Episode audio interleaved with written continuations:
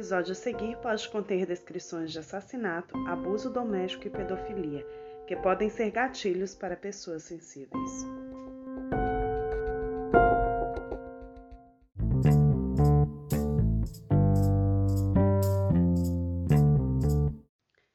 E aí, desgraçadinhos da cabeça, como vocês estão? Tá tudo bem com vocês? Apareceu a Margarida, né?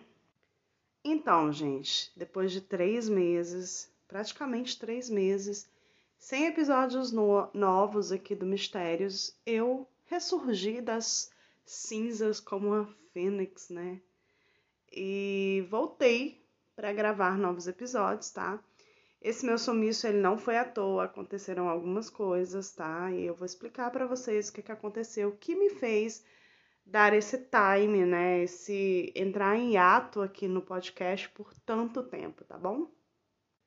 Bom, gente, se você me segue no Instagram, você sabe mais ou menos os motivos que me fizeram é, ficar sem gravar para o podcast durante tanto tempo, mas se você não me segue, se você só acompanha o podcast é, em alguma mídia de áudio, eu vou explicar bem rapidamente o que, é que aconteceu, tá? E também vai justificar talvez algum é, alguma coisa que vocês achem estranho na minha voz e tal, porque eu ainda estou sofrendo algumas consequências de tudo que aconteceu. Acontece que no mês de maio, bem no iníciozinho do mês de maio, eu fui diagnosticada com Covid-19, tá, gente? Quero deixar claro aqui que estávamos sim cumprindo a quarentena, eu e meu namorado, a gente mora junto e tal, e a gente está aí há bastante tempo sem ver nem a nossa família e sem fazer rolê nenhum, na verdade. Mas a gente tem que trabalhar, né? Infelizmente, a gente não é, conseguiu é, home office, a gente precisa sair para trabalhar e tal. E tanto eu quanto ele fomos diagnosticados com Covid. Só que ele teve, óbvio, qualquer caso de Covid, na minha opinião, é um caso sério, né? Ele teve consequências, inclusive ele está até hoje é, com o olfato ainda prejudicado, tem muita coisa que ele não consegue sentir cheiro, mesmo depois de tanto tempo. Mas com relação à evolução da doença como infecção, eu tive um progresso muito grande depois do sétimo dia e eu tive um comprometimento aí de 80% do pulmão, meu gato resolveu entrar na conversa também, né? Tô aqui, filho, vem cá. E eu fiquei internada, fiquei na UTI. É... Foi, tipo, um... bem, bem tenso mesmo. Eu não cheguei a ser entubada, mas quando eu dei entrada no hospital, eu tava. Eu precisava ser entubada, mas naquele momento não era possível me entubar, então eu fui para um outro procedimento, né, que é a VNI, ventilação não invasiva. Graças aos céus, eu tive uma resposta positiva a esse procedimento e não precisei ser entubada, mas tive um quadro bem grave e tal. Fiquei alguns dias, acho que 12 dias internada e depois que eu saí do hospital, eu fiquei com algumas sequelas, né? Vocês vão perceber que eu canso muito enquanto falo, então durante um bom tempo eu não tinha a menor condição de gravar é, episódios aqui para o podcast. Eu ainda estou em tratamento depois de tanto tempo, tomando remédios ainda. É, na minha última visita ao pneumologista, que eu estou fazendo um tratamento ainda, um acompanhamento com, com o médico, é, ele viu os meus exames, raio-x e tal, e ele disse que eu ainda tenho vestígios da infecção no meu pulmão. Então, tipo, são três meses e esse negócio ainda não saiu de mim completamente. Mas, assim, agora eu já consigo, né, falar com mais. É, de uma forma mais. Que, que eu não fique cansando no meio das frases, mas em algum momento vocês vão ver que eu vou ficar um pouco ofegante. Mas tô bem, gente. É, tô fazendo meu tratamento, né? Ainda tô fazendo fisioterapia e o médico disse que eu tô tendo uma recuperação ok pro quadro que eu tive. Eu tô bem, tô tendo uma boa recuperação e se Deus quiser, daqui a um tempo eu vou estar completamente recuperada. mas, contudo, todavia, entretanto, já estou bem para gravar episódios para este podcast e desgraçar a cabeça de vocês. Estou com muita saudade de gravar é, episódios do Mistérios e agora vou voltar com tudo. Na verdade, com tudo não, né? Porque eu vou voltar com os episódios semanais, toda sexta-feira, tá? É, não vou marcar horário, tá bom? Vou é, entre 10 da manhã e 6 da tarde eu estarei lançando o episódio aí. Eu aviso lá no Instagram, que aliás, sigam-nos no Instagram. Essa frase ficou horrível, mas nos sigam, né? No Instagram, arroba Mistérioscorp, tá? E o episódio de hoje, gente, é sobre um caso que, mano, esse caso é muito cheio. É um caso bem grande, bem complexo. E esse roteiro ficou enorme, na verdade. É um caso bem triste também, tá? E é o caso da Susan Bowen. É, para quem não conhece, esse caso ele inspirou o livro e o filme Garota Exemplar. Não é igual, tá, gente? Não é igual. Não esperem que tenha aquele final, tá? Se você já leu o livro ou viu o filme.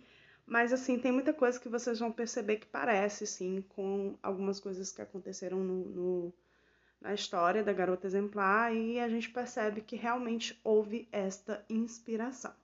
Então, sem mais delongas, né, porque esta introdução está enorme, vamos iniciar esse episódio, tá, gente? Então, vamos aos fatos assim como aconteceram, né?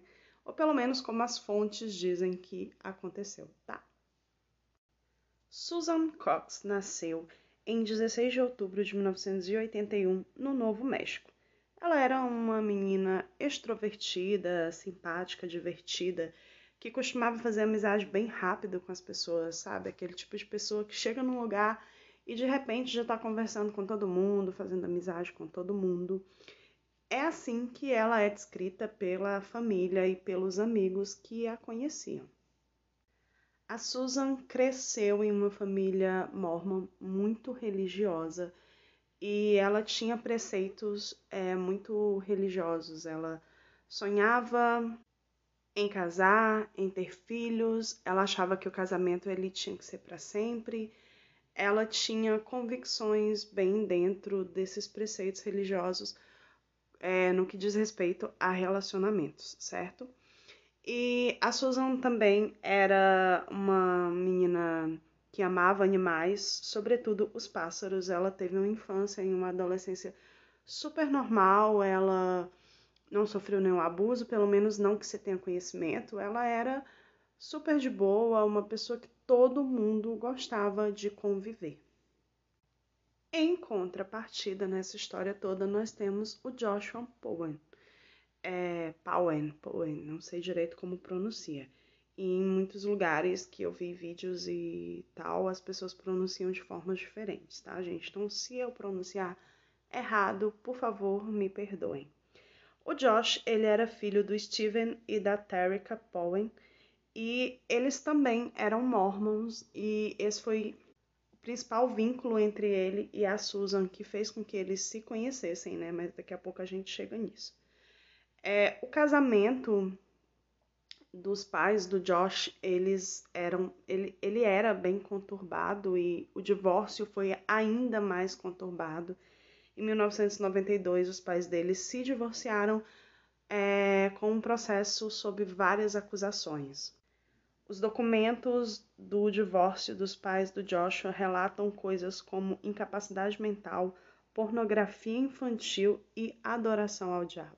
Então, daí vocês conseguem perceber o clima familiar que existia na casa do Josh. O Josh ele era particularmente afetado pelo comportamento do pai dele, que era um cara extremamente é, abusivo é, e louco. Não tem outra palavra para definir o Steven. Vocês vão ver isso daqui a algum tempo, é, quando eu falar realmente tudo que envolvia esse cara. E o Josh chegou, inclusive, a tentar suicídio. Ele tentou se enforcar durante a adolescência. A mãe levou isso para o tribunal durante o processo de divórcio, mas ainda assim, a guarda do Josh e dos três irmãos homens dele ficaram é, com o pai. a mãe dele, a Terica, ela ficou com a guarda da única filha mulher do casal. Muito se questiona sobre a influência de Steven na personalidade de Josh. David Rez, um psiquiatra da Califórnia especialista em dinâmica de caráter e personalidade, disse que uma criança aterrorizada pelo pai às vezes tenta alinhar seus comportamentos de forma inconsciente com os do pai para tentar apaziguar esse cara e ter meio que uma aprovação por parte dele. Bom, no ano 2000, é, o Joshua e a Susan eles se conhecem. Nesse ponto tem algumas é, contradições nas fontes, então vou falar as duas versões. Em alguns lugares eu vi que eles eram colegas em um curso religioso na igreja mormon em outros, dizem que eles se conheceram em um encontro feito pela igreja para é, jovens solteiros. Mas em ambos é, os casos, a gente entende que de fato eles se conheceram na igreja, que foi, eu acho, acredito eu, né, depois de ler tanto sobre esse caso, que foi um dos pontos importantes para que a Susan se apaixonasse pelo Joshua, já que ela era uma menina super religiosa e que ela queria um marido, um namorado, um companheiro que também fosse religioso. Nessa época ela tinha apenas 19 anos. Enfim, eles começaram a namorar. O Joshua nessa época ele já morava sozinho em um apartamento, ele tinha um bom emprego e a Susan ficou completamente encantada com isso.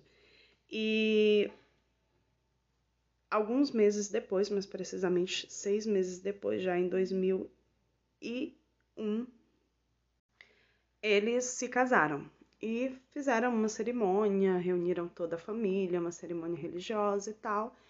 Casaram e tudo parecia absolutamente normal. Eles precisavam economizar logo no início do casamento, então eles foram morar com o Steven, o pai do Joshua casal mora dois anos com o Steven Powen e durante esse período e, o pai do Joshua ele desenvolve uma obsessão pela Susan.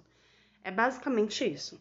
Primeiro a gente tem que entender que o Steven ele era um cara completamente pervertido sexualmente falando. Ele tinha comportamentos sexuais absolutamente absurdos e nós vamos entender isso melhor daqui a algum tempo, né, durante a narrativa desse caso, mas ele desenvolveu uma obsessão pela Nora, ele se apaixonou por ela em um determinado momento, em 2003, ele se declara para ela. O Steven ele tinha mania de gravar tudo, ele filmava tudo, ele andava com uma câmera filmando é, os eventos é, da família e tal, tudo que acontecia. E nesse dia ele deu uma carona para Susan e ele esqueceu a câmera ligada. Então, existe um registro do momento em que ele fala para ela que tá completamente apaixonado por ela e aí ela é, é, rejeita, é óbvio, né? Ela diz: Eu sou mulher do seu filho, você é meu sogro, isso é um absurdo e tal, mas ele fica insistindo e tal. E existe uma gravação é, que está em poder da polícia, né? Mas eu não cheguei a ver essa gravação porque é, até onde eu sei não foi divulgada, mas a polícia realmente tem provas de que a Susan rejeitou o Steven. E isso é importante para a gente entender algumas coisas que vão acontecer é, no futuro, tá? Daqui a algum tempo durante a narração. Enfim, a Susan chega pro marido dela e fala o que aconteceu e diz o quanto ela tá desconfortável com isso e que ela quer ir embora dali. E o Joshua, ele apenas diz: Isso não é nada demais. O meu pai é assim mesmo. Tipo, como se fosse a coisa mais natural do mundo, sabe? Esse cara foi completamente. É, a mente dele foi completamente deturpada pelo comportamento do pai dele durante toda a vida dele. E tudo que ele viveu enquanto ele morou com o pai, enquanto ele viveu com o pai dele, né? Enfim, para ele aquilo era completamente normal.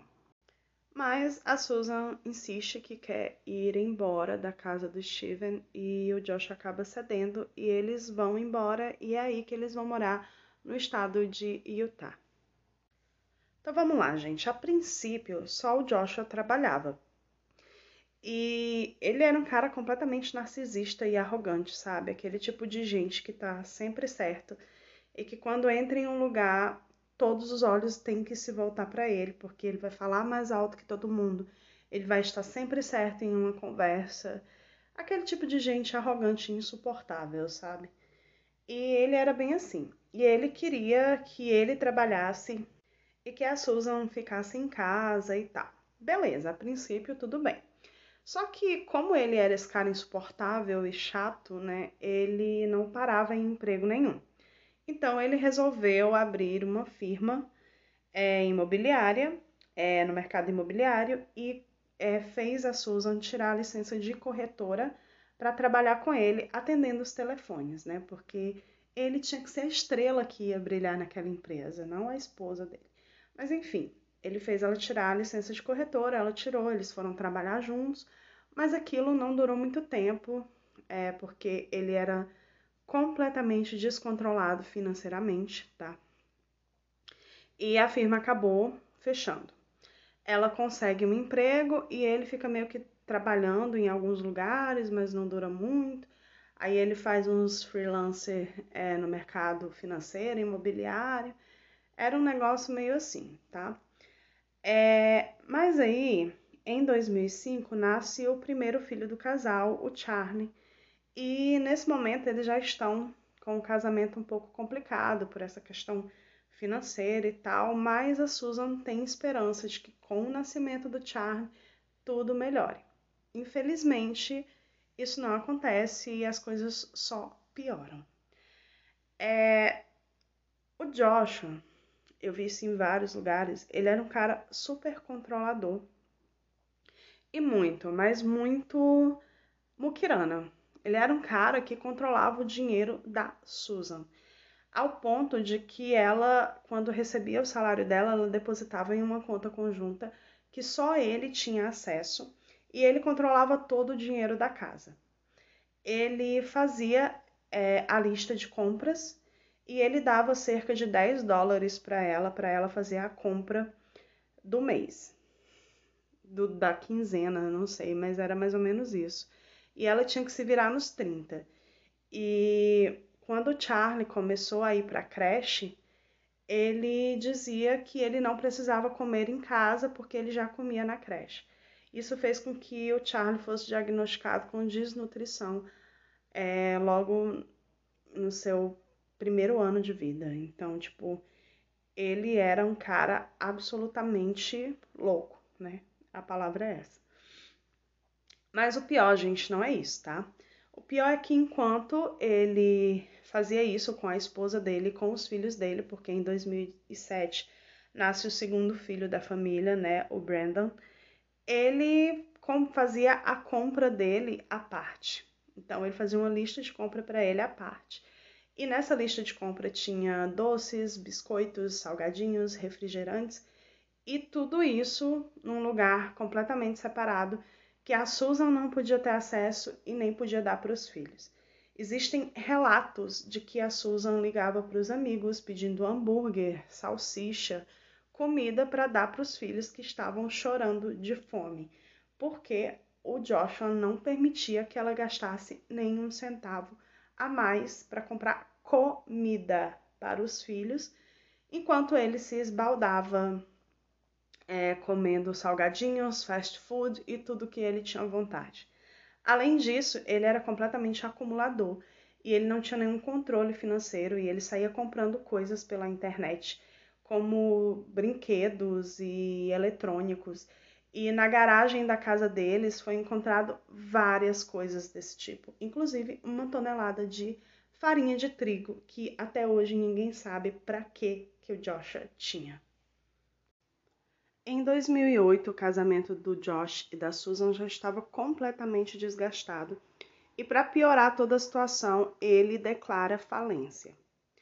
Bom, a essa altura, a Susan procura um advogado para falar sobre divórcio e o advogado aconselha ela a gravar e documentar todos os bens da família para que em um possível divórcio, né, porque ela pretendia pedir o divórcio, é, ela consiga provar que eles possuem tudo aquilo que eles já possuíam durante o relacionamento, para ela não sair sem nada, né? Porque é, é muito comum que isso aconteça, segundo o advogado falou para ela. Então a Susan passa a gravar absolutamente tudo. Ela grava os móveis da casa, o carro, é, os computadores, tudo que eles têm. E ela fala nos vídeos, inclusive se vocês procurarem no YouTube, vocês vão encontrar esses vídeos dela falando que está gravando os bens da família e tal, e explicando o motivo. É, existia também um documento é, da Susan, escrito à mão, que ela intitulou como Testamento da Susan, em que ela fala sobre a guarda dos filhos, que ela quer que os filhos fiquem com os pais dela e ela também fala que se algo acontecer com ela, o culpado é o Joshua. E mesmo que pareça um acidente, não é um acidente, é culpa do Joshua. Enfim, esses documentos eles estavam guardados em um cofre no trabalho dela, porque o advogado dela aconselhou que ela guardasse em um local em que o Josh não conseguisse encontrar. Então, o Joshua ele não sabia é, da existência desses documentos. Em algum momento vocês vão escutar é, o meu gato gritando, tá, gente? Mas eu acho que quem já ouve o podcast há um tempo já acostumou com isso, tá? Ele é bem temperamental e de vez em quando ele sai gritando e miando loucamente pela casa. Então, por favor, desconsiderem isso ao fundo. Eu não tenho controle. e também sobre os carros que vocês ouvirem, eu não sei se vai dar para ouvir, mas eu tô gravando de madrugada, gente, porque é o único horário que tem menos barulho aqui onde eu moro. Mas infelizmente eu moro na frente de uma avenida bem movimentada da minha cidade e acaba que é, os barulhos entram dentro de casa. Mas enfim, desconsiderem isso, tá, gente? É, futuramente eu quero comprar é, alguma coisa assim pra para isolar a acústica e tal, mas agora no momento não vai rolar, então a gente vai gravar assim mesmo, porque se eu ficar esperando para fazer essas coisas é, e começar a gravar só quando eu fizer essas coisas, é, não vai dar certo, né? Então vou demorar muito a voltar com o podcast, já demorei demais, na verdade. Então vamos lá. Dia 6 de dezembro de 2009, o dia do desaparecimento de Susan Power. Era domingo. A Susan vai à igreja com os meninos, de boa, sabe, normal. Volta para casa e naquela tarde uma vizinha dela, a senhora Giovanna Owens, vai até a casa dela para ajudar a Susan a desembaraçar alguns fios de lã que estavam embaraçados de um cobertor que a Susan estava fazendo para o Charlie. Tudo estava normal, a casa estava com algumas decorações de Natal, uma árvore de Natal, alguns presentes embaixo. É, na cozinha, o Joshua estava fazendo panquecas com ovos para o jantar junto com os meninos. A Giovanna e a Susan ficam na sala e vão desembaraçando os, os fios de lã. Em algum momento, a Giovanna relata que a Susan tenta falar sobre a questão do casamento dela e de como é, o Joshua era abusivo com ela e tal, mas pelo fato do Joshua estar na cozinha e sempre interferir na conversa, elas acabam não conseguindo conversar direito sobre isso.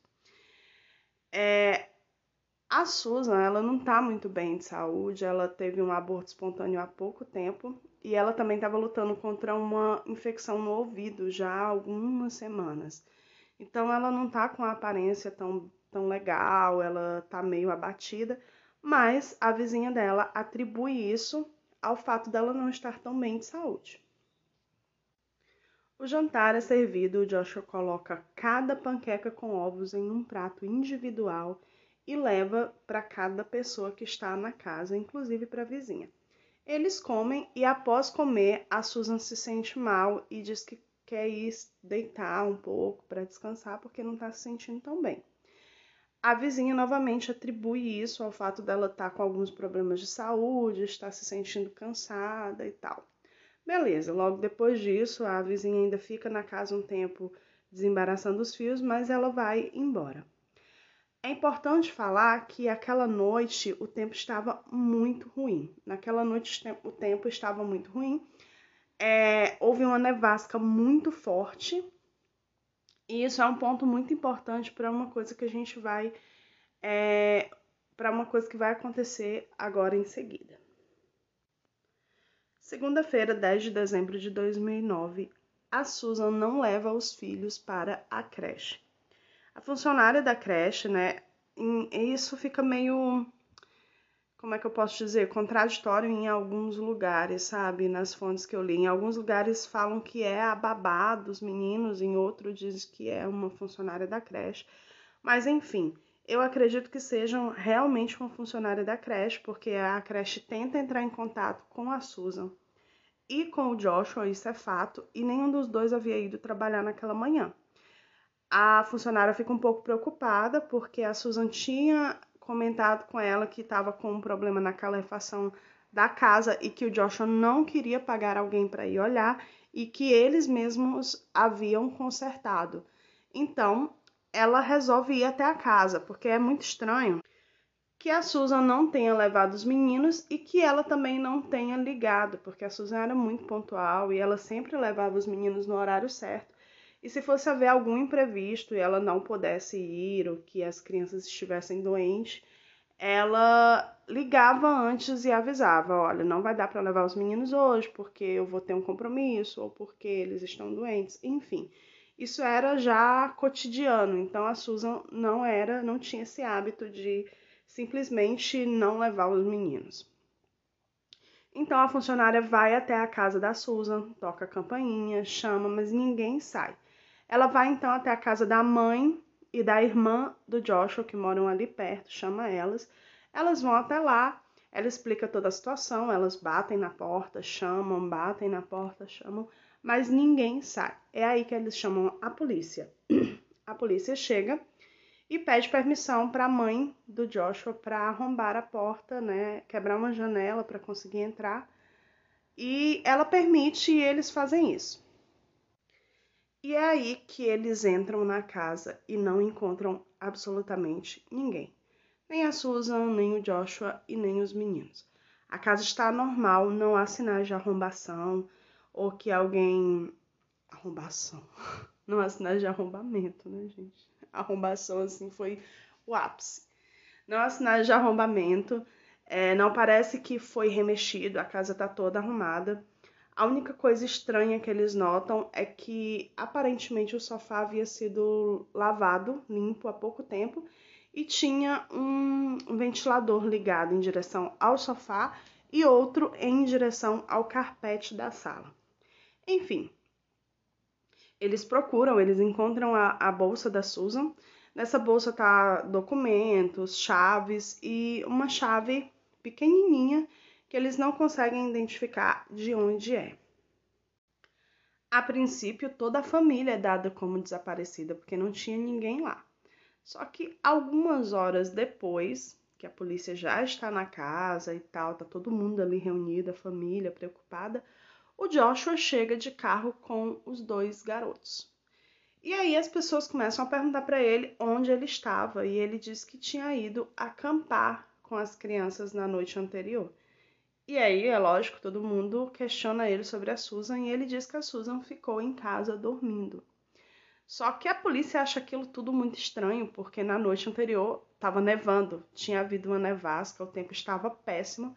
E quem sai para acampar numa noite em que está fazendo um tempo horrível? Para piorar a versão do Joshua, a polícia pergunta para ele como ele vai acampar num domingo à noite, sendo que na segunda-feira ele estava escalado para trabalhar. E ele diz que esqueceu que era domingo e achava que era sábado. Enfim, ele conta toda essa história, né? Diz que deixou a Susan lá dormindo e que achava que ela estava no trabalho. Mas ela não estava, nem no trabalho e nem em lugar nenhum. a partir desse momento, Susan Poe já é dada como desaparecida. Bom, gente, é óbvio que com essa história muito mal contada que o Joshua falou, ele é tido como uma pessoa de interesse para o caso, né? E aí eles levam Joshua para interrogar, mas ele sustenta a versão dele de que ele foi acampar com os meninos e de que a Susan ficou dormindo e tal. Beleza, isso foi logo a princípio no primeiro interrogatório. Alguns dias depois, o Joshua ele é convocado, né? Ele é chamado para dar outro depoimento. Só que dessa vez, os meninos são levados por uma psicóloga infantil para uma sala à parte para conversar com eles também sobre o que aconteceu. E é aí que a história começa a ficar muito bizarra. Porque o Charlie, que nessa época tinha cinco anos, ele fala, né? Ele fala para a psicóloga que ele foi acampar com o papai, a mamãe e o seu irmãozinho. E aí ele diz que quando voltou, a mamãe não voltou com eles, porque ela ficou onde os cristais nascem, que era um lugar muito bonito e a mamãe ficou lá. Enfim, o, o Joshua é questionado sobre isso e aí ele fica irritado e diz que os meninos estão mentindo e que eles sabem que a mãe dele, a mãe deles não foi acampar com eles. É, alguns dias depois, um amigo da família vai até a polícia para falar sobre uma conversa muito estranha que ele havia tido com o Joshua em uma festa algum tempo atrás, em que o Joshua falava que a melhor forma de se livrar de um corpo seria jogando ele em uma mina abandonada. E aí as histórias meio que se encontram, o que o Charlie falou e o que o amigo da família falou. E o Joshua é tido como principal suspeito, né? Mas não existe prova nenhuma. A polícia é, sabe que tem alguma coisa errada na história que ele falou, mas não existe nada físico que possa ligar ele. Não tem corpo, não tem absolutamente nada. A polícia começa a, a investigar e tal faz buscas na área em que eles disseram, né, que estavam acampando, que ele disse que estava acampando com os meninos. Havia algumas minas abandonadas ali naquela região e a polícia também é, fez buscas lá, exceto em uma que ela afirma, a polícia diz que é, tinham alguns gases tóxicos e que era muito perigoso eles entrarem lá, então eles não entraram. Mas nas outras eles fizeram buscas e não encontraram absolutamente nada. É, também né, é vasculhada a casa dela, da Susan, e é encontrado algumas gotinhas de sangue no carpete da sala onde os ventiladores estavam ligados, ali perto do sofá, onde os ventiladores estavam ligados. É recolhido amostras, mas a quantidade não dava para identificar de quem que era aquela, aquela, aquele sangue. Então, o Joshua diz que podia ser de qualquer pessoa que houvesse se cortado, é, dentro de casa e tal. A polícia vai até a casa da, a, aliás, até o trabalho da Susan, né? Para conversar com os colegas de trabalho e tal, e todo mundo fala super bem da Susan, que ela era uma mulher muito ligada à família, que ela amava muito seus filhos. Isso é um relato de todos os amigos, colegas de trabalho, familiares da Susan, que ela jamais abandonaria os filhos dela. Enfim. E aí que a polícia encontra o cofre, né? Os colegas de trabalho falam que ela tem um cofre no trabalho e eles pensam imediatamente na chave que eles encontraram na bolsa dela, uma chave pequena que eles não sabiam de onde era.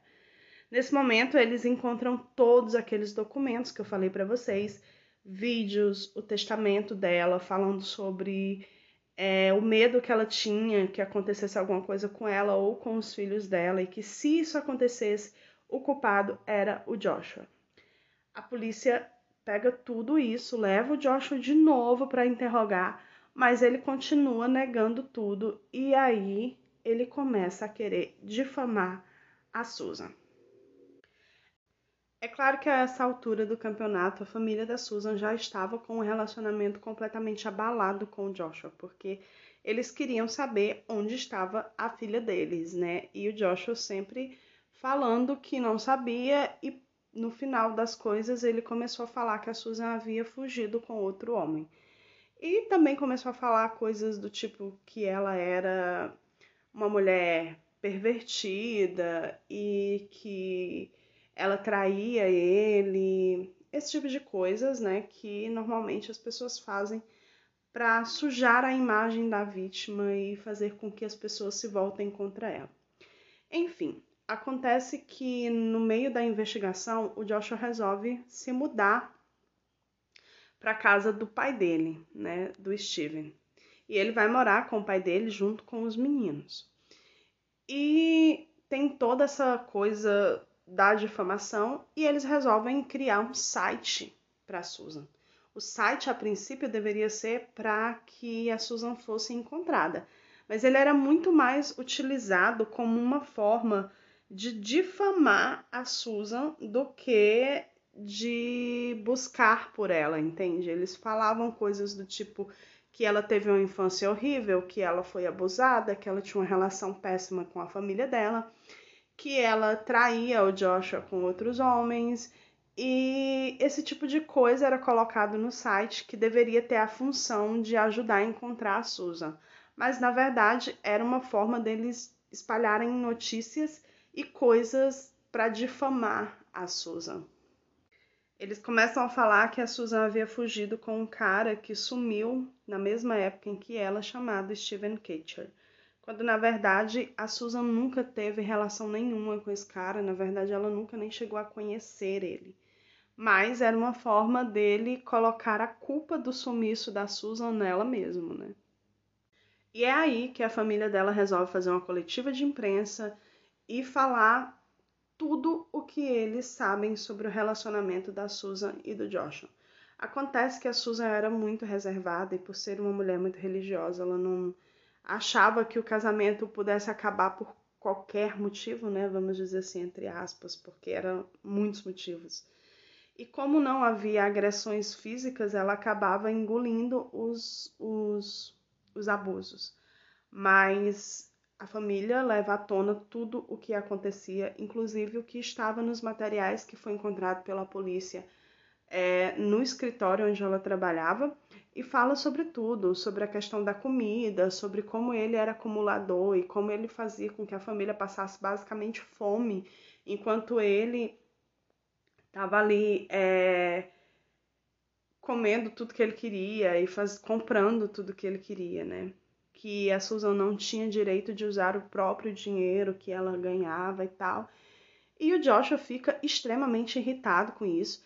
Ele entra com uma ação contra a família da Susan, dizendo que eles estão assediando ele, e ele consegue uma liminar para que eles não consigam se aproximar dele.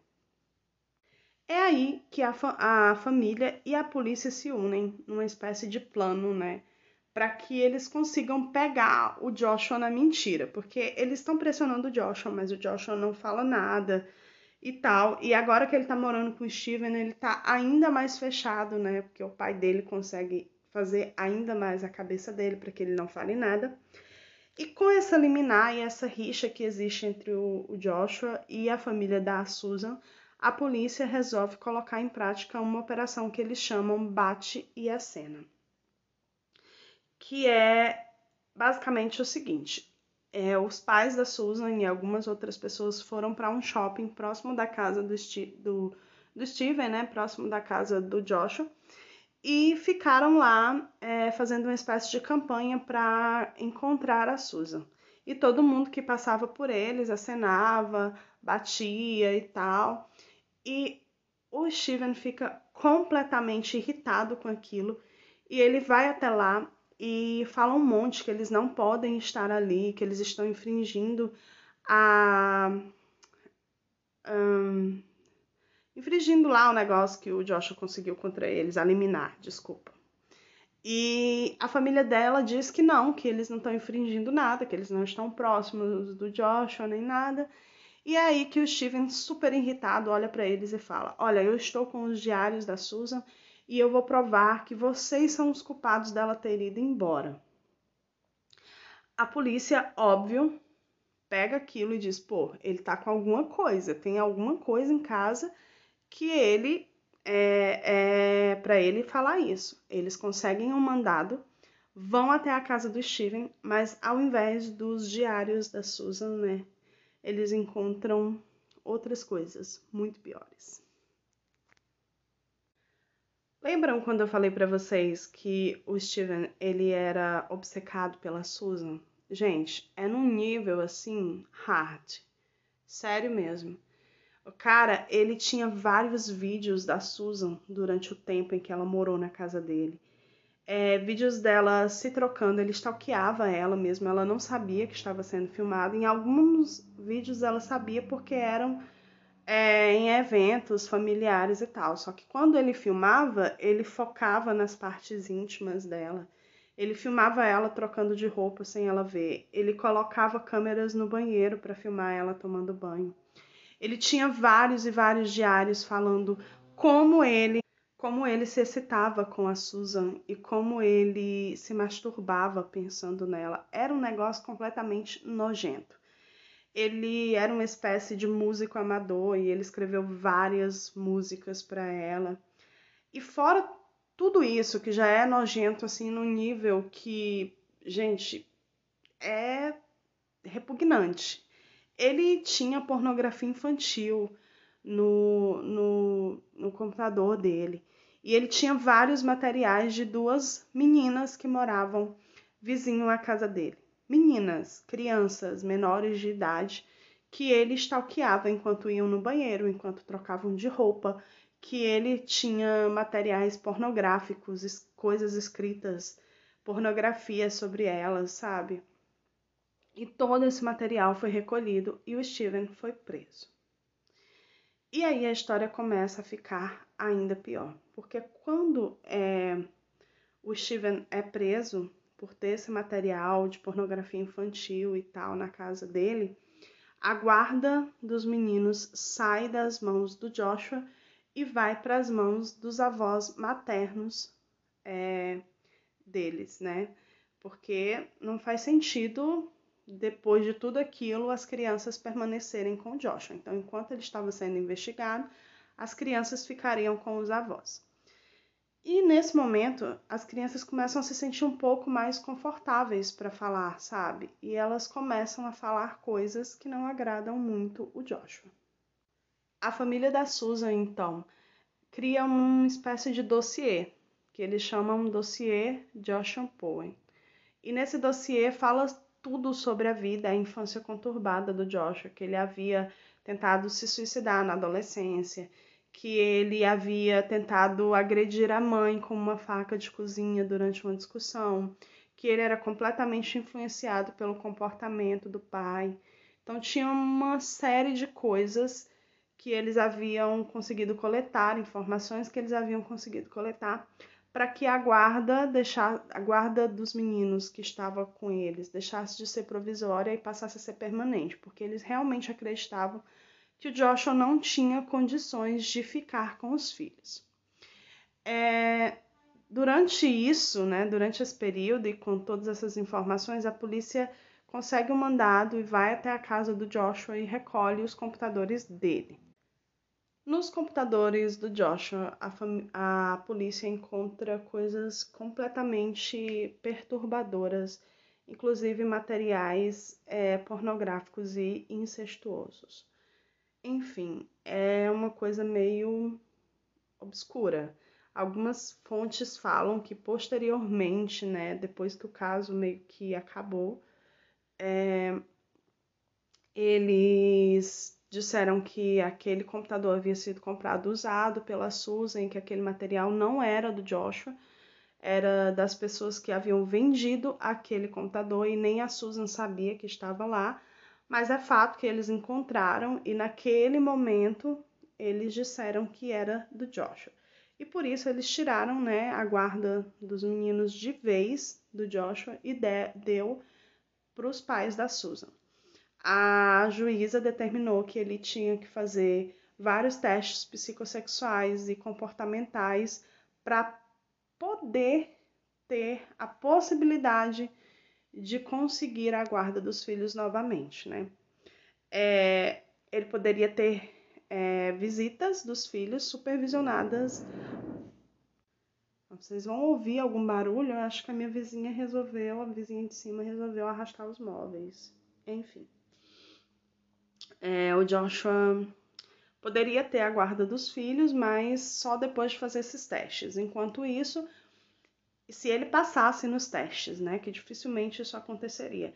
Enquanto isso, ele poderia fazer visitas supervisionadas por uma assistente social. Bom, isso estava acontecendo já em 2012, né? É, toda essa questão aconteceu entre 2010, que foi o desaparecimento da Susan, e 2012, certo? Nesse período, a, a, a polícia ela consegue uma informação que pode ser muito importante para a resolução desse caso. Acontece que o irmão do Joshua, o Michael, ele havia vendido, vendido não, ele havia dado um carro novo para o ferro velho poucos dias depois do sumiço é, da Susan. E a, a polícia consegue descobrir isso e eles vão atrás desse carro, eles conseguem encontrar esse carro e eles constatam através de uma perícia de cães farejadores que em algum momento houve um corpo em decomposição dentro daquele carro. Um corpo morto esteve dentro daquele carro. Eles recolhem material é, genético, mas eles não conseguem definir que o corpo era da Susan, apesar de ser uma coincidência muito grande. Eles continuam nessa linha de investigação do Joshua e do Michael. Enquanto isso, né, paralelamente a isso, o Joshua está lutando pela guarda dos filhos. E aí vem o dia, o fatídico dia 5 de fevereiro de 2012.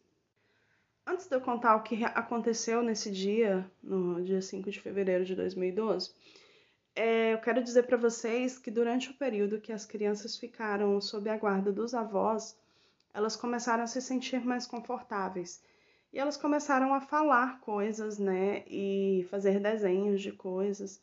O Charlie chegou a fazer um desenho na escola mostrando para a professora que a mãe dele foi acampar com eles dentro do porta-malas do carro. E em outro momento ele chega para a avó e fala: Vovó, a minha mãe está na mina. Se a gente for lá, nós vamos encontrá-la. Enfim, eles começam a falar coisas.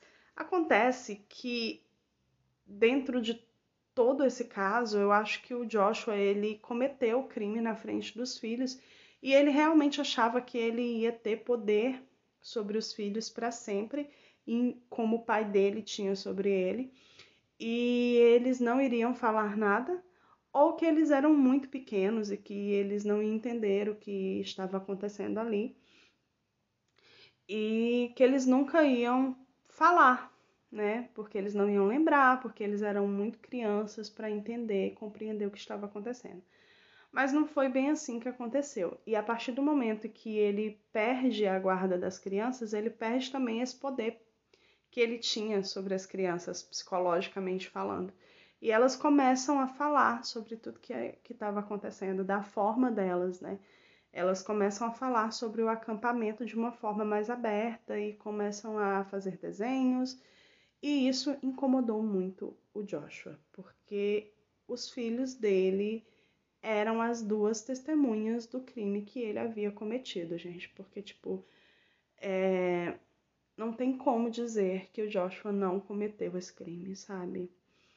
É, não existe prova física mas tudo leva a crer que ele foi o autor da morte da Susan. 5 de fevereiro de 2012 foi o dia da primeira visita é, supervisionada dos meninos para o Joshua. A assistente social fez o relato do que aconteceu naquele dia.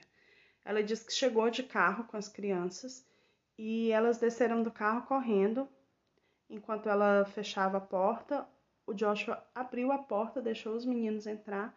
Logo em seguida, olhou para ela, deu um sorriso e trancou a porta. É óbvio que ela não entendeu o que estava acontecendo e começou a bater, e chamar e chamar. E ela ouviu quando o Joshua fala: Charlie, eu tenho uma surpresa para você. e logo em seguida ela ouviu gritos das crianças.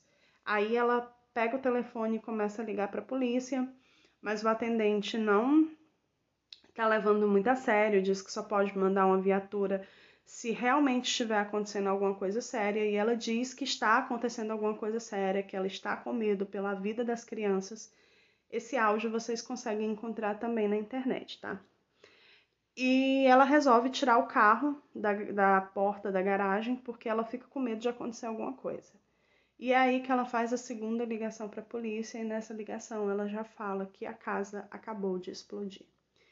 É isso, gente. O Joshua, ele explodiu a casa, ele atirou fogo à casa e com ele e os filhos dele dentro da casa. A perícia constatou que os meninos morreram, né, é, por respirar sufocados com a fumaça e tal, mas que eles haviam tido recebido golpes de uma espécie de machadinha na cabeça. Acredita-se que o Joshua tentou desacordar eles antes de atirar fogo à casa.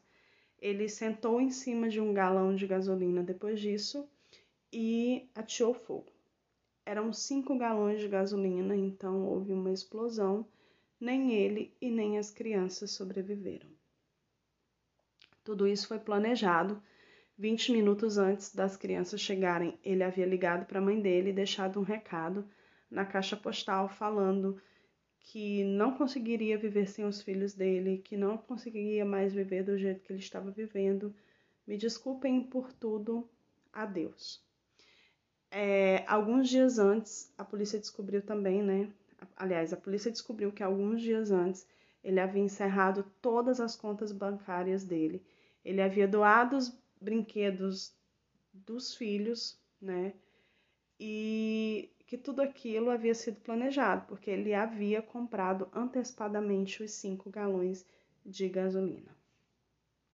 A polícia não acredita que o Joshua tenha feito isso é, para com medo de perder os filhos. Ele, a polícia realmente acredita que ele fez isso como uma queima de arquivo e que ele queria se livrar dos filhos, que eram as únicas testemunhas do crime que ele cometeu. Depois disso, as investigações são direcionadas para o Michael Powen, que era o proprietário do carro, né? O carro em questão. E a polícia pretendia pressionar o Michael para ver se ele falava alguma coisa. Só que o Michael, de apenas 30 anos, se jogou de cima de um prédio e se suicidou. E aí a polícia não tinha mais outra opção a não ser ir em direção ao Steven, que eles acreditavam que também sabia o que havia acontecido. O Steven continuava preso, ele cumpriu a sua pena, saiu em 2017, mas em 2018 ele faleceu é, de ataque cardíaco né, de causas naturais. E pronto, morre ali a única pessoa que poderia dar uma luz para esse caso. O corpo da Susan nunca foi encontrado. Existe uma lápide, né, um memorial para ela e simbólico, porque a família sabe que ela está morta, né? Infelizmente eles nunca conseguiram encontrar o corpo dela e os seus dois filhos estão enterrados ao seu lado. Mano, esse caso é muito, muito triste, sério, velho. Eu fico assim, tipo, cara, como alguém faz isso, sabe? Mas, né? A gente sabe que os monstros, eles não moram embaixo da cama nem dentro do armário, né? Às vezes eles moram nas nossas casas, infelizmente. E é isso, gente. Esse é o caso de hoje. É um caso bem complexo, bem grande. Eu tentei trazer assim de uma forma detalhada, mas um pouco sucinta também, para não ficar com um episódio tão grande, certo? Mas é isso. Este é o episódio de retorno do Mistérios Corp. Espero que vocês tenham gostado, tá? A gente vai ter episódio todas as sextas-feiras agora. É... Eu tinha falado para vocês que a gente ia ter especiais, né? E eu quero sim trazer os especiais, mas de início eu vou começar só com os episódios semanais, porque vocês perceberam que a minha voz realmente ainda tá um pouco cansada e tal, eu tenho que ficar parando a gravação. Então, assim que eu me sentir seguro o suficiente para fazer episódios um pouco mais longos e tal, eu, fa eu volto, né? Volto não, começo a fazer os especiais também que eu havia prometido para vocês. Eu não esqueci, tá, gente? Mas é isso. Espero que vocês tenham gostado desse episódio. E até semana que vem com mais um episódio aqui no Mistérios.